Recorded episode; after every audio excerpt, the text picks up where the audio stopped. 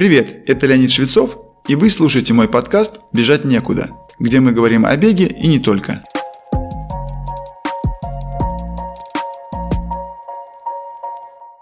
Вопрос каденса или частоты шагов при беге является одним из трех основополагающих в отработке техники бега. А это и безопасность бега как физического упражнения, и оптимальное использование энергии бегуна на любой скорости. Иными словами, какой каденс должен быть при беге, чтобы бежать наиболее быстро при конкретных энергозатратах и при этом минимизировать вероятность получения травмы. По количеству вопросов, получаемых от учеников и подписчиков, могу смело сказать, что он является одним из, не побоюсь этого слова, животрепещущих. Итак, какой же каденс является оптимальным? Чаще всего сторонники правильного бега называют число 180 шагов в минуту, как ни шокирующе это звучит, три шага в секунду, это вовсе не является невыполнимой задачей почти для любого человека. Чуть позже расскажу, как это можно сделать без чрезмерных усилий. Но в реальности есть достаточно широкий диапазон, я определяю его от 170 до 185 шагов в минуту. Но и он может быть немного расширен, учитывая некоторые переменные. Две самые важные из них – это скорость бега и антропометрические данные бегуна. Понятно, что первый будет отличаться у каждого. Например, у меня на медленных аэробных пробежках, то есть тех, которые в первой и второй пульсовой зонах, каденс обычно находится в районе 168-172. Но когда усилие доходит до соревновательной скорости на 10 км или чуть быстрее, он увеличивается до 175-177. Это примерно третья пульсовая зона. Соответственно, при более быстром беге это точно будет 180. Если взять мой тренерский опыт, то у меня есть несколько учеников, которые даже при спокойном темпе бегут с каденсом 182-185, а при более быстром беге приближаются к 190. Бег при этом у них не становится напряженным. Эти два примера я привел для того, чтобы показать именно вариативность каденса у одного бегуна в зависимости от скорости. Несомненно, на диапазон каденса влияет и рост, а также соотношение длины ног к длине тела. Чем выше рост и длиннее ноги, тем более склонен бегун к нижней границе каденса.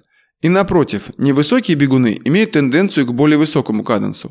Эфиопский марафонец Цигай Кебеди, завоевавший бронзу Олимпиады 2008 года в Пекине, имел рост 158 см, и его каденс на марафоне был 195 и даже выше. Однако, если вернуться к среднему уровню, то все же ориентир в диапазоне 170-185 шагов в минуту является правильным. На групповых тренировках для заданий нужного ритма, то есть фактически каденса, я иногда использую такой простой инструмент, как метроном, но включаю его поначалу только на коротких промежутках времени, например, при выполнении специальных беговых упражнений.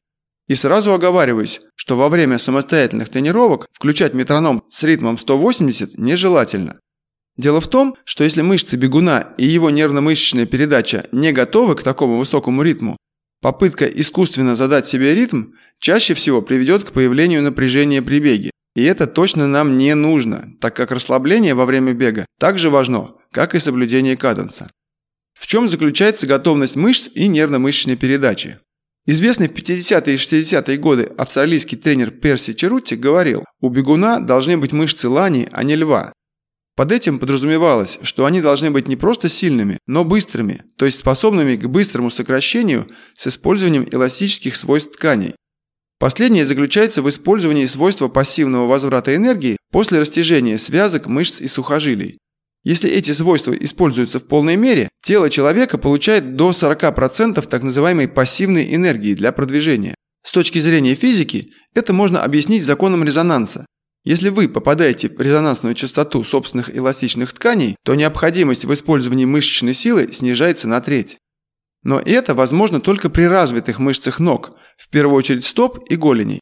Именно по этой причине я сам и тренеры нашей школы уделяем внимание упражнениям на стопы, беговым и прыжковым упражнениям. Последние лучше всего развивают быстроту и пружинистость мышц. Об этом шла речь в выпуске нашего подкаста, посвященного плеометрическим упражнениям. Чем меньше спортивного прошлого имеет новоиспеченный бегун, тем больше внимания надо будет уделять этому аспекту. Второй компонент – это так называемая нервно-мышечная передача. Если говорить простым языком, то это способность быстрой передачи импульса от двигательного нейрона спинного мозга к мышце. Она также развивается с помощью специальных беговых упражнений и прыжков. Но здесь особую важность приобретает и правильность выполнения упражнения с точки зрения техники. Например, задняя группа мышц бедра после покидания опоры при беге может выполнять два движения – захлест голени назад и подтягивание стопы под себя. Правда, второе движение завершается включением мышцы сгибателя бедра, которая находится уже в составе передней группы. И это отличный пример, почему при работе над нервно-мышечной передачей важно следить за биомеханической правильностью движения. Теперь становится понятно, почему использование метронома поначалу более оправдано на коротких отрезках времени, таких как специальные беговые упражнения. Это связано с тем, что механизм передачи нервного импульса тоже может уставать и требует тренировки. Еще одна категория упражнений, которые можно выполнять с метрономом, это ускорение. Ускорение – это повторно пробегаемые интервалы продолжительностью от 10 до 30 секунд. В начале тренировок имеет смысл делать более короткие интервалы – по 10-12 секунд, увеличивая их до 20-30 секунд по мере освоения. Тут нет универсальной рекомендации по скорости перехода, так как у разных бегунов на это может потребоваться разное время. Если вы тренируетесь самостоятельно, то попробуйте прислушаться к своему организму, чтобы понять, насколько легко вам удается удерживать высокий каденс за 10, 20 или 30 секунд. Сравнивайте свои ощущения и делайте выводы. Само собой, такие ускоряния выполняются с высоким усилием, но точно не в максимальном. Во-первых, это позволяет делать их более продолжительными, до 30 секунд. Во-вторых, максимальные усилия провоцируют напряжение в теле, а бегуну важно соблюдать расслабление даже в момент быстрого бега. Посмотрите на мимику спринтеров в моменты финала 100-метровки на Олимпиаде. Лучшие из них всегда расслаблены. Если перейти в практическую плоскость работы над каденсом, то помимо уже упомянутых СБУ и прыжковых упражнений, стоит периодически практиковать одно простое, но при этом действенное упражнение. И это ходьба и бег на месте. Первое из них впервые упоминается в начале 20 века – его название звучит как «100 up». Я перевел его как «100 шагов вверх» и включил в арсенал наших упражнений. По сути, это не что иное, как простое марширование на месте, только в медленном темпе и с высоким подниманием коленей.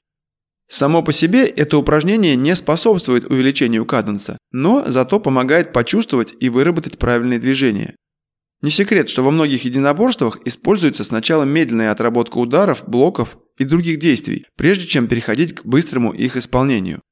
Аналогичный подход уместен и в применении работы над техникой бега. Плюсы ходьбы на месте заключаются в том, что при постановке человек подсознательно ставит стопу с передней ее половины, причем не с пальцев, а именно с плюсневой части. Второй положительный момент в отработке траектории перемещения стопы, а именно вдоль вертикали, соединяющей голеностопный, тазобедренный и плечевой суставы. Если при таком маршировании на месте есть тенденция выноса стопы впереди колена, ее легко скорректировать осознанно и в дальнейшем сохранять это движение.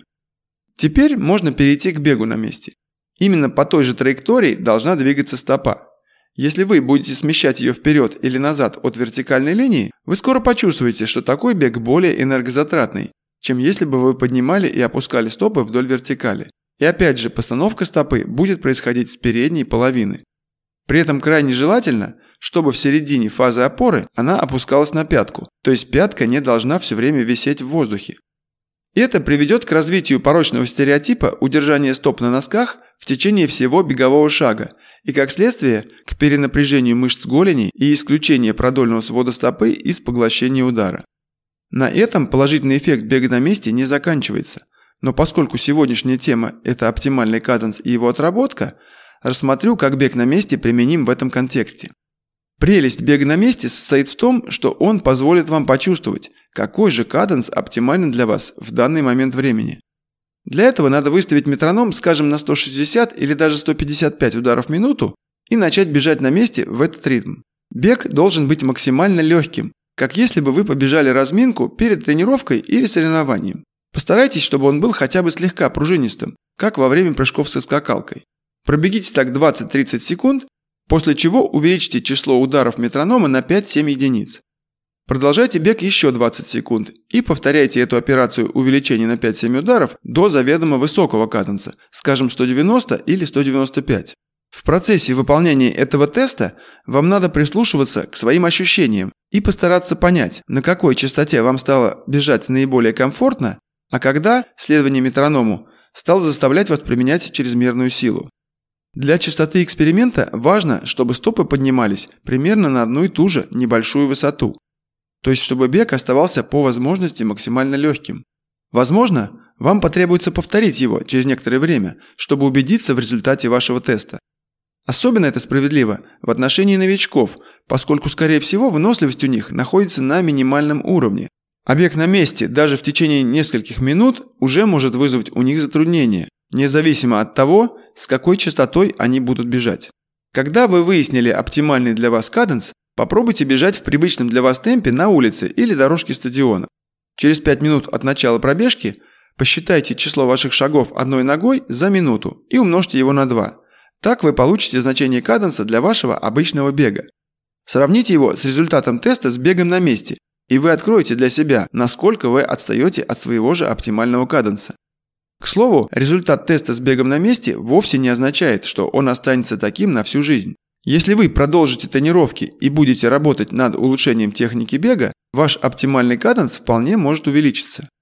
Под улучшением техники бега я подразумеваю не только выполнение специальных беговых упражнений, но и упражнений для стоп, прыжки, в том числе плеометрические, упражнения на корсет, то есть все то, что будет увеличивать пружинистость вашего тела. Плюс надо не забывать про работу над нервно-мышечной проводимостью. Уверяю вас, это только звучит немного научно, а в реальности это просто регулярная, кропотливая и немного монотонная тренировка. Если у вас нет возможности или желания делать все это, даже простое использование бега на месте может принести пользу. Для этого начинайте вашу пробежку с ходьбы на месте, помните про те самые 100 шагов, затем переходите на бег на месте, после чего на ваш обычный бег.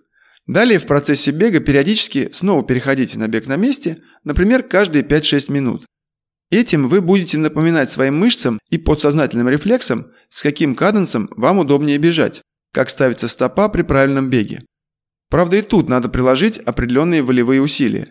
Переходя с бега на месте на бег вперед, следует избегать наклона плеч вперед, а отклоняться вперед центром тяжести, то есть низом живота, при этом удерживая весь торс и голову над ним. Для выработки этого навыка есть тоже свои упражнения, и все они включены в нашу программу постановки техники бега, рассчитанную на 12 недель. Начать прохождение программы можно с любого дня, так как из-за дистанционного формата тренировок наши тренеры ведут учеников в индивидуальном порядке. Желаю всем терпения на пути к своему оптимальному каденсу. С вами был Леонид Швецов и подкаст «Бежать некуда». Как я упоминал ранее, Сейчас я тренирую любителей в рамках своей школы бега, где мы работаем над техникой бега и готовим к любым забегам вплоть до ультрамарафонов. Ссылку на школу вы можете найти в описании выпуска или написать нам в Телеграм.